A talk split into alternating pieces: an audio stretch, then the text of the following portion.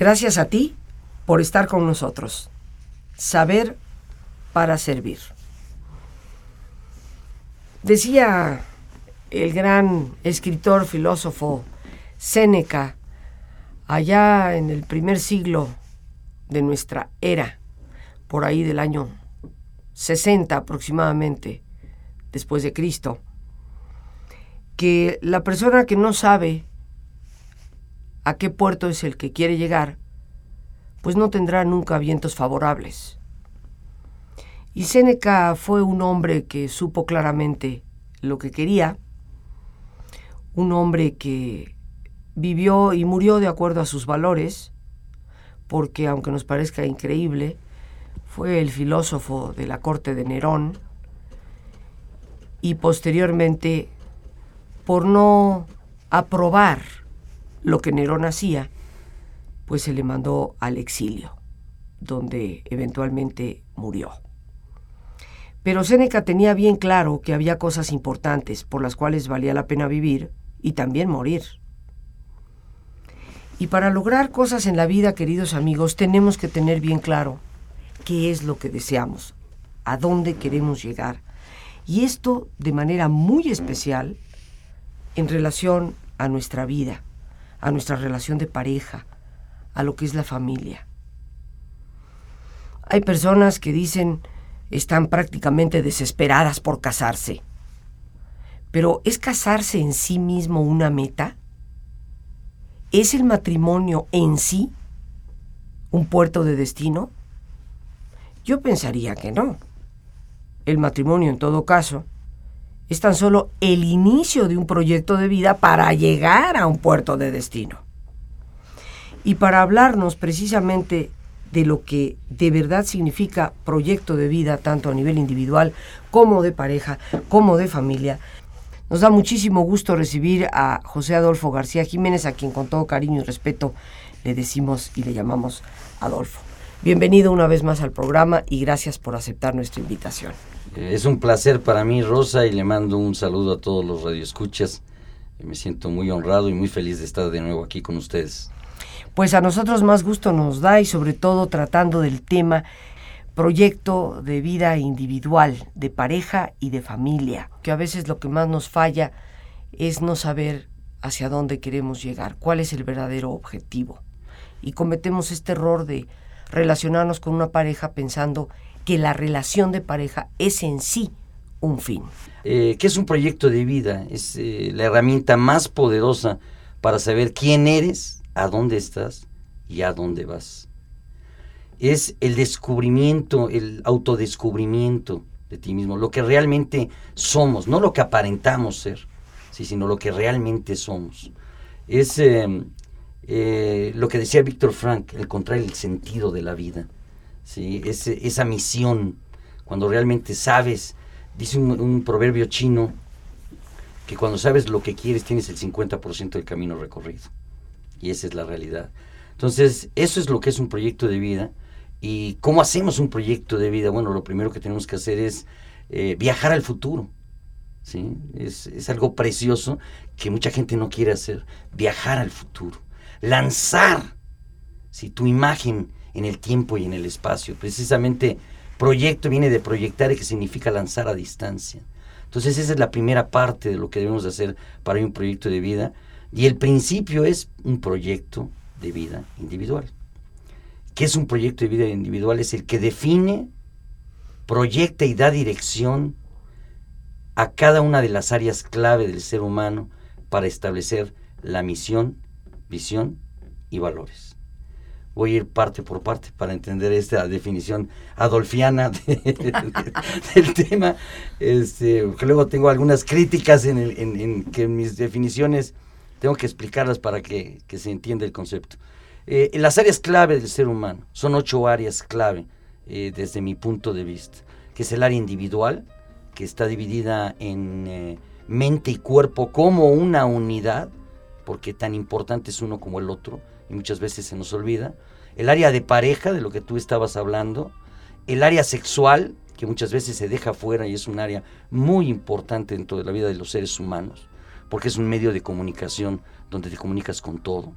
donde eh, brotan todas las emociones y sentimientos, entonces no se puede dejar como una cosa ahí, a ver cómo va, es un tabú, no lo hablemos, no, es algo que hay que hablarlo en una pareja. Em, el área de vida de familia, ¿sí? Eh, la económica, la vocacional, que mucha gente la tiene olvidada por la cuestión económica, olvidas la vocación. Y hay un vacío existencial muy fuerte cuando dejas eh, esta área al aire. Eh, el área social, ¿sí? que es muy importante y yo creo que si todos los seres de este México pusiéramos en nuestro proyecto de vida a nuestro país, este país sería otro. Yo imagino 110 millones de mexicanos que hoy salieran, compraran un árbol y lo fueran a sembrar. ¿Cómo estaría esto? Sería precioso. Entonces creo que en el proyecto de vida de todos los mexicanos deberíamos poner a nuestro país. Y lo que es eh, el área espiritual, que también es importantísima, está demostrado a través de estudios que la gente que vive la espiritualidad va menos al doctor, al psicólogo y vive más años. Entonces ya hay estudios muy fuertes sobre esto de la espiritualidad. Entonces estas son las áreas clave donde tenemos que dirigir todo nuestro talento y energía. Y estas van a definir, establecer la misión, visión y valores. Voy a repetir, si me permites, Adolfo, rápidamente estas áreas clave que nos has dado. La primera de ellas es obviamente la físico-mental, esta unión indivisible cuerpo-mente, un área clave en la que hay que tener proyecto de vida. Segundo, la pareja. Tercero, la sexualidad. Cuarto, la familia. Quinto, la vocacional.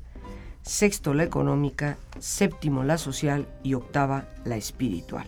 Áreas claves que tienen que estar consideradas en nuestro proyecto de vida para una plena realización. Adolfo, nos decías que efectivamente un proyecto de vida tiene que incluir ciertas áreas claves. Así es. Eso es... Eh, no voy a hablar de felicidad porque lo voy a hablar un poquito más adelante, pero voy a hablar de la plenitud. Cuando tú trabajas en todas estas áreas, vas a tener la plenitud. Vas a poder tener el equilibrio que tanto necesitamos los seres humanos y que es el que nos lleva a las depresiones y a todo este tipo de angustias y miedos que vamos teniendo, este desequilibrio que se da.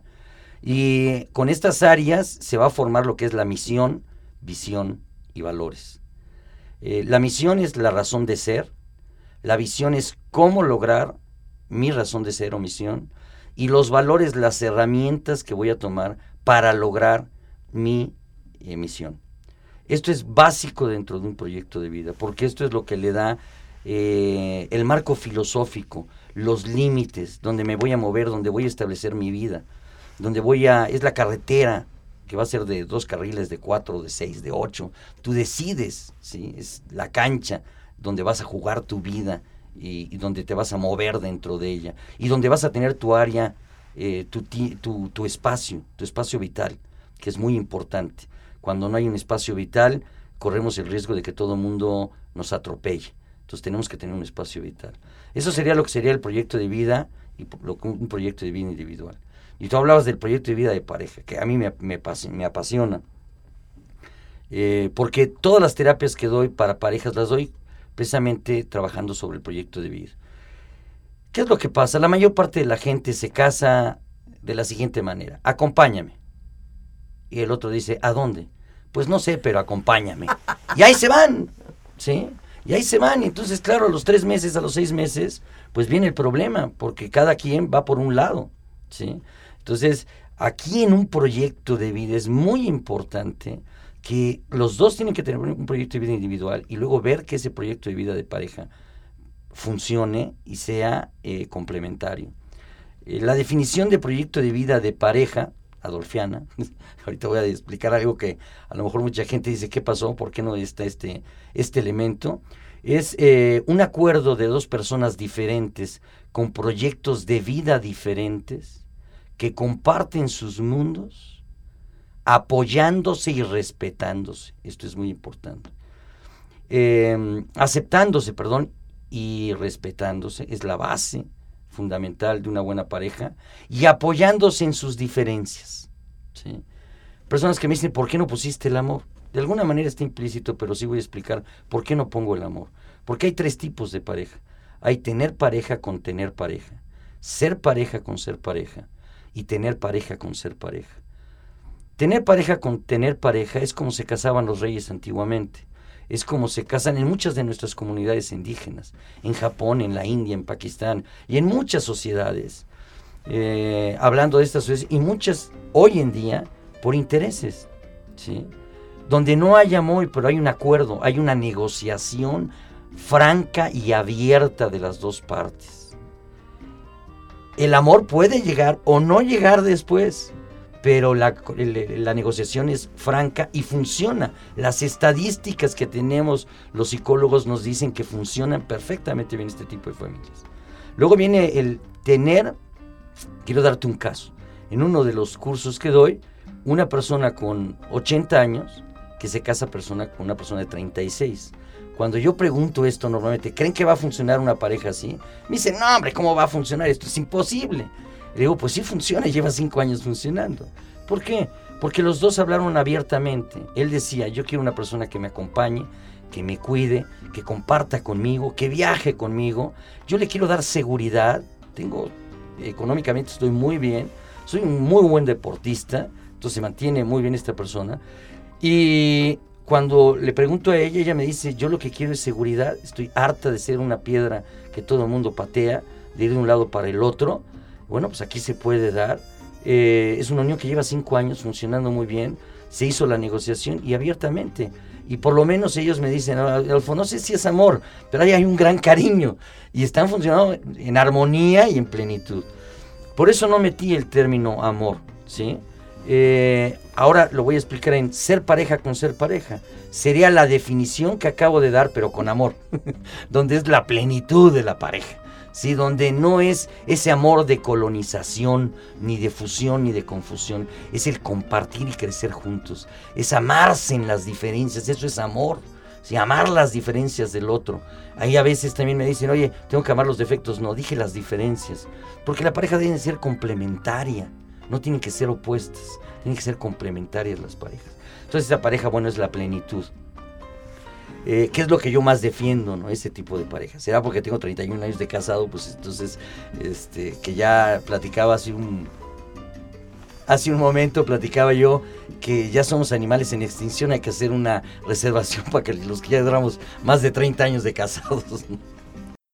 Te pido, como es la costumbre, que te pongas cómodo y si te es posible hacer el alto completo, el alto total, que mejor que cerrar tus ojos. En una posición cómoda, con tus ojos cerrados, respira profundamente, tomando conciencia del entrar y el salir del aire en tu cuerpo, imaginando cómo al inhalar, así como llevas oxígeno, inhalas también serenidad.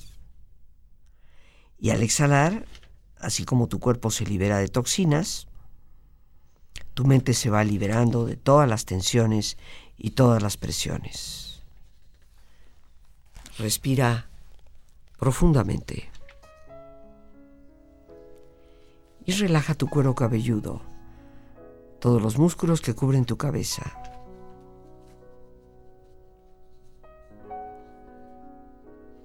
Relaja tu frente, siente la piel, la vibración de la piel.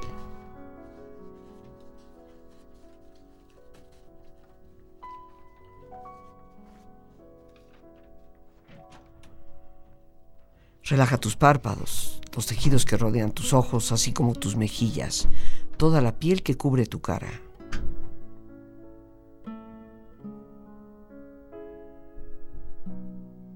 Relaja tu cuello y tu garganta, siente su flexibilidad, equilibrio, balance.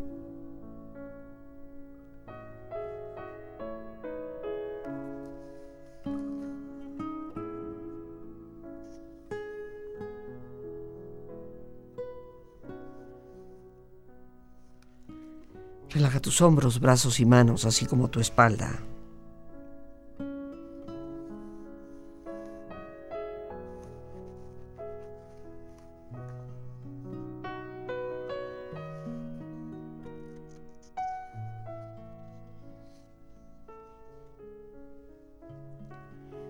Relaja tu pecho exterior e interiormente.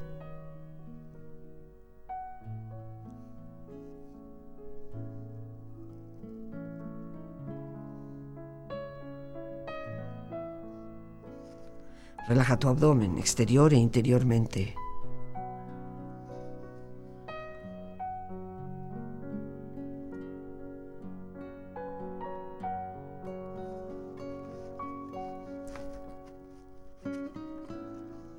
Relaja tus muslos, tus rodillas, tus pantorrillas y tus pies.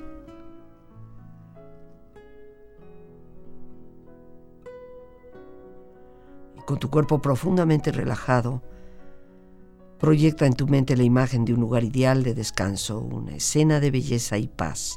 Siente estar ahí.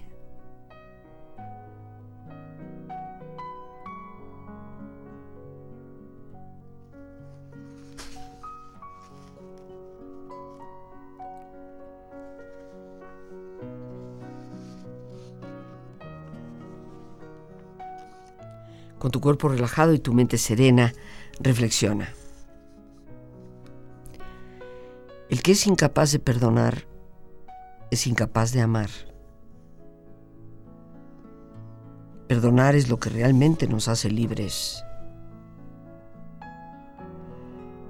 Perdonar no es olvidar, es recordar sin dolor, sin amargura, sin la herida abierta. Perdonar es hacer una limpieza de nuestro propio interior, sacando aquello que alguien dejó en ti y nos ha dejado mucho polvo. El perdón es el agua que extingue los incendios del alma.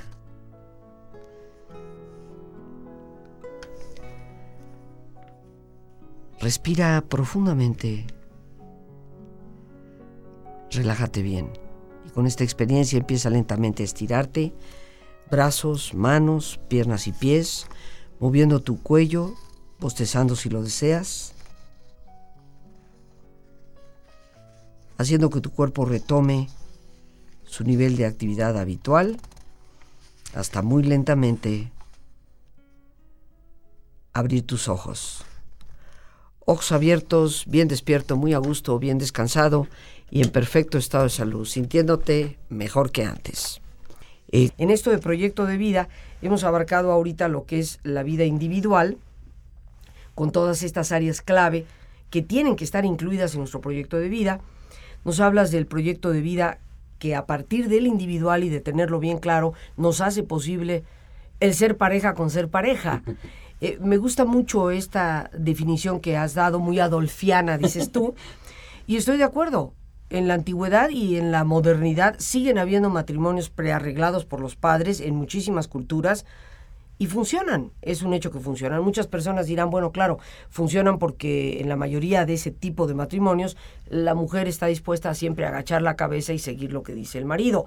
Pero de acuerdo a sus costumbres, de acuerdo a su cultura, ellas lo aceptan, lo asumen eh, como algo viable, como algo real y por lo tanto no causa tanto, tanto ruido pero nos hablas también de ese tener pareja y ser, pareja. Ahí no funciona, ahí no funciona. Las estadísticas son, no funcionan. O sea, porque estamos hablando de dos opuestos, donde están buscando cosas totalmente que no se pueden dar, ¿no? definitivamente no se pueden dar. Un ejemplo de esto eh, sería que él es un astronauta y vive en una nave espacial y su pareja es una buza marina y está en el fondo del mar. Simplemente no hay punto donde se puedan acercar. Y eso es lo que pasa en tener y ser. ¿sí? Hay una ruptura total. Y no, y además te digo, en las estadísticas lo vemos que no funciona este tipo de pareja. Entonces, por eso no puse el amor específicamente en la, en la definición, porque esto se puede dar en las parejas. Entonces ahí ya tenemos lo que es un proyecto de vida de pareja. Tenemos que llevar un proyecto individual, un proyecto de vida eh, individual cada uno de ellos y luego el proyecto de vida de pareja. Punto importantísimo es la negociación. Yo diría que nadie se podría casar si no toma un curso de negociación. Imagínate que tú llegaras al registro civil y te dijeran, eh, ¿me puede dar su proyecto de vida, joven? me puede dar su proyecto de vida, señorita, me puede dar su proyecto de vida de pareja y si no, y su curso de negociación, y si no, no los caso. ¿Cuántos divorcios enfrentaríamos? Bueno, pues mucho menos, ciertamente. mucho menos. Muchas parejas simplemente no se casarían, Rosa. No se casarían porque se darían cuenta que no son compatibles. A mí me ha tocado en, en, en curso de proyecto de vida de pareja encontrarme con que él no tenía en su proyecto de vida tener familia. Y ella sí tenía tener familia, llevaban cinco años juntos. ¿Cómo puedes imaginarte una cosa así? Sin embargo, se da, se da porque esta, esta pareja, si hubieran tenido su proyecto de vida, lo hubieran hecho al principio, simplemente no se hubieran unido. Hubieran dicho, ¿sabes qué? Tú vas por un camino y yo voy por otro. Y es válido que no quiera tener también familia. Ah, y a veces, ¿sabes qué pasa, creo yo, Adolfo? Que sí saben que el proyecto es muy distinto del uno del otro, pero nos metemos en el matrimonio con esa tonta idea de que es que con el tiempo va a cambiar. no, es que ahí nos casamos con el enamoramiento. Y ahí lo que pasa es que estamos proyectando en el otro lo que realmente queremos nosotros. No estamos viendo lo que realmente es el otro, que es hermoso el enamoramiento, es un proceso, pero no te puedes casar en él, porque el amor es ver las diferencias del otro, amar las diferencias del otro. Y en el enamoramiento lo único que haces es proyectar todos tus sueños alrededor de esa persona. Y la mayor parte de la gente se casa ahí. Claro, ¿qué pasa cuando pasan dos, tres meses? Que entonces quieres cambiar a la pareja, porque no es la que tú querías. Entonces se pasan la vida queriendo cambiar o pensando que va a cambiar. Que te puedes, te puedo platicar cosas increíbles, personas que me dicen, oye, es que mi marido tomaba mucho antes de, casarse y, ahora toma mucho. digo, pues entonces, ¿por qué te casaste? Es que pensé que iba a cambiar.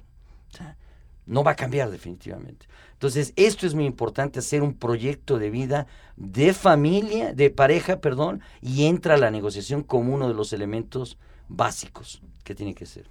Fíjate que ahorita que mencionas todo esto, Adolfo, recuerdo hace eh, algunas semanas, tuve la oportunidad de reunirme con un grupo de amigas de la escuela.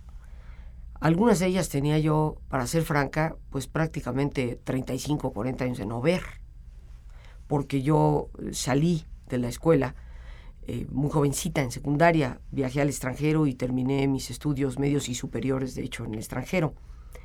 Y nos encontramos y hubo una de las compañeras que relató una experiencia que me parece muy importante relacionada al tema que estamos tratando. Se casa, enamorados, felices, los hijos crecen y ella finalmente decide estudiar lo que siempre ha anhelado estudiar, leyes. Y termina con mucho éxito su carrera de leyes, siendo ya una mujer casada, con, con hijos, que ya no estaban obviamente pequeñitos, y empieza la práctica de la abogacía. Y aquí el marido dice, esta ya se me salió el guacal, ¿no? Ah, espérate tantito, una cosa que, pues, que medio estudiaras o tal vez nunca imaginando que iba a terminar la carrera de leyes como efectivamente la terminó. Y después deteniéndose a, pero ya el trabajo ya, ya es otro rollo, ¿no? Eso de que ya estés litigando y que a los tribunales y que el cliente y que... Y bueno, el no permitir que ella trabajara los termina separando y terminan en un divorcio. Pero el tiempo pasa y llega un momento en que se vuelven a encontrar. Y afortunadamente él tiene la inteligencia para darse cuenta que sí hay verdadero amor en esa pareja y que fue un acto pues muy cultural, egoísta, el decir, no, pues cómo, yo a mi esposa la quiero aquí a, a las 7 de la noche cuando yo llego, ¿no? Y quiero que esté aquí antes de que yo me vaya a trabajar. Y se vuelven a reunir y forman una pareja muy dichosa, muy feliz, donde ambos trabajan, donde ella sigue ejerciendo eh, las leyes y donde finalmente también ella va cediendo parte de esos tiempos de trabajo en beneficio de otras cosas que comparten, de cultura, de arte. Y creo que es un buen ejemplo de cómo a veces también nos dejamos llevar por ideas que otra gente nos ha metido en la cabeza y que pueden terminar destruyendo el proyecto de pareja. Claro. Mira, eh, por decirte, Mercedes y yo, mi esposa, eh, desde un principio eh, estuvimos de acuerdo en que mientras nuestros hijos fueran pequeños, ella no iba a trabajar. Pero una vez que nuestros hijos no la necesitaran y estuvieran en una edad aceptable, eh, tenía mi total apoyo para que ella trabajara y ella es totalmente independiente y autónoma en este momento. Si está conmigo es porque quiere. Entonces, eso es muy importante en un proyecto de vida de pareja, ponerte de acuerdo en esto. Has hablado de un proyecto de vida individual, el proyecto de vida de pareja, donde tenemos que ubicarnos en ese ser pareja, ser pareja. ¿Y el de familia? Muy bien. Vamos a, entrar en un tema que es apasionante, precisamente en parte de lo que platicabas un poco de tu amiga. Eh, vamos a definir qué es, qué es familia. Me gusta una, una definición muy sencilla de una enciclopedia que dice es un grupo de personas que viven un mismo tiempo y espacio con un vínculo en común.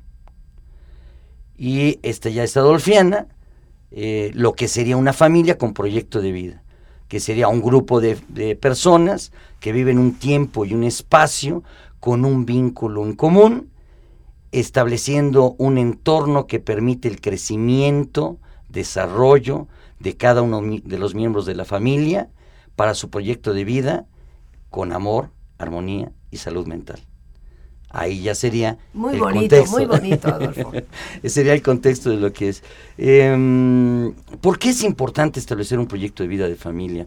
En la familia es donde aprendemos, es la primera parte del aprendizaje de una persona. Ahí aprendemos lo que es el amor, los afectos, las caricias, eh, la comunicación, los límites y reglas, el orden, la disciplina, los roles de la familia y las creencias Estas creencias eh, que algunas son impulsoras y otras son limitantes.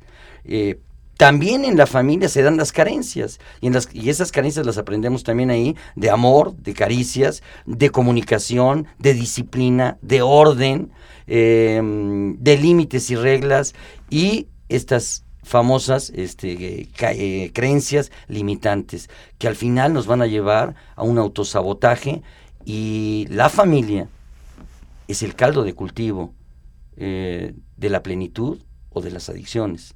Y cuando hablo de adicciones, no hablo nada más de alcohol y drogas, hablo de relaciones destructivas.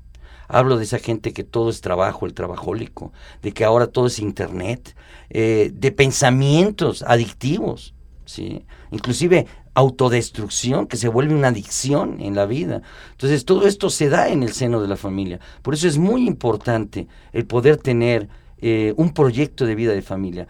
Eh, cuando no tienes un proyecto de vida de familia, estás haciendo, eh, generando el mayor problema en la familia, que es la manipulación. Y no hablo de la comunicación, porque cuando tú no te comunicas con alguien, pues ya te estás comunicando, que no te quieres comunicar, siempre te comunicas. Entonces, siempre hay comunicación, pero la manipulación se da cuando no hay un proyecto de vida. Entonces, el padre dice negro, la madre dice blanco, eh, el padre dice sí, la, esposa dice no, uno se vuelve el estricto, uno el permisivo, eh, y empieza una batalla, y los hijos están en medio. Y entonces, sin querer, y no eh, con esto critico a los padres, porque los padres damos lo mejor que, tenemos en el momento que lo tenemos, pero no se vale que ahora teniendo cursos y habiendo todo esto donde podemos aprender a ser mejores padres, no lo tomemos, ¿sí? Y traigamos a los hijos como pelotas de ping-pong, ¿sí? Entonces eh, los enseñamos a manipular, eh, y esto es muy peligroso muy peligroso. Yo en las terapias que me llegan adolescentes, eh, te puedo decir que a la segunda terapia casi siempre les digo, vamos a echarnos un helado, vamos a tomarnos un café, porque me doy cuenta que los que necesitan venir a la terapia son los padres. El hijo es solamente la punta del iceberg, es eh, lo que está arriba del iceberg, pero abajo está toda la problemática. Entonces, ¿por qué? Porque no hay un proyecto de vida de familia. La familia se puede convertir en una gran trampa, Rosa en una gran trampa. Cuando las familias centran, eh, la pareja centra su vida en los hijos, ¿sí? entonces eh, la pareja desaparece. Y cuando los hijos se van, se quedan dos extraños. Claro, se quedan dos extraños. Muchos se divorcian y muchos lo que hacen es amarrarse de los hijos. Entonces, jalan a los hijos y todos los días están hablándole al hijo y a la hija y cómo va y como esto y como lo otro. Y mándame al nieto. ¿Por qué? Porque no pueden estar solos. Entonces, tráeme al nieto y hay, hay cosas increíbles. Personas que se van de vacaciones, ¿sí? Y se llevan al nieto para que duerme en medio de ellos. Imagínate, qué comunicación puede haber en esa pareja. Si cuando la, la etapa más hermosa es cuando se van tus hijos porque en ese momento económicamente ya no tienes la misma presión, que hay que entender que es una presión fuerte. Es el momento de volver a hacer un proyecto de vida de pareja, vivir la plenitud, la experiencia con tu pareja. Tú sabes lo padre que es eso, pero no te atas a los hijos. ¿Sí? ¿Por qué? Pues porque eres dos extraños. Entonces, es un, elemento muy importante. ¿Qué tenemos que hacer nosotros en un proyecto de vida de familia? Trabajar porque nuestros hijos sean independientes, autónomos y responsables. Punto. No hay más. Mucha gente le pregunto, ¿qué quieres para tus hijos? Que sean felices. Perdóname, esa es filosofía barata. Tú trabaja porque sean independientes, autónomos y responsables. La felicidad es una decisión de la vida de cada persona. Si cada quien decide ser feliz el día de hoy con lo que tiene, punto. Nos han enseñado que la felicidad es algo que hay que alcanzar. Tiene que estar completa. Y si no hay felicidad, y si no, no hay felicidad. Entonces la gente va postergando la felicidad para cuando tenga coche, para cuando mi hijo se case, para cuando mi hijo deje de, mi papá deje de beber. no, la felicidad es hoy quiero ser feliz con lo que tengo, punto. Entonces trabajen porque sus hijos sean independientes, autónomos y responsables. ¿Qué diferencia harías tú entre independencia y autonomía? Bueno, la autonomía es cuando tú tienes tu propio proyecto de vida. Autos, mí mismo, nomos, norma. Cuando tú estableces tus propios principios, tu propia filosofía, tu proyecto de vida. Independencia es cuando no dependes económicamente ni emocionalmente de nadie. ¿sí? Y responsable, pues es la libertad, ejercer la libertad. Como siempre, las gracias a Dios por este espacio que nos permite compartir. Y el más importante de todos, una vez más, gracias, muchísimas gracias por tu paciencia al escucharme, por ayudarme siempre a crecer contigo.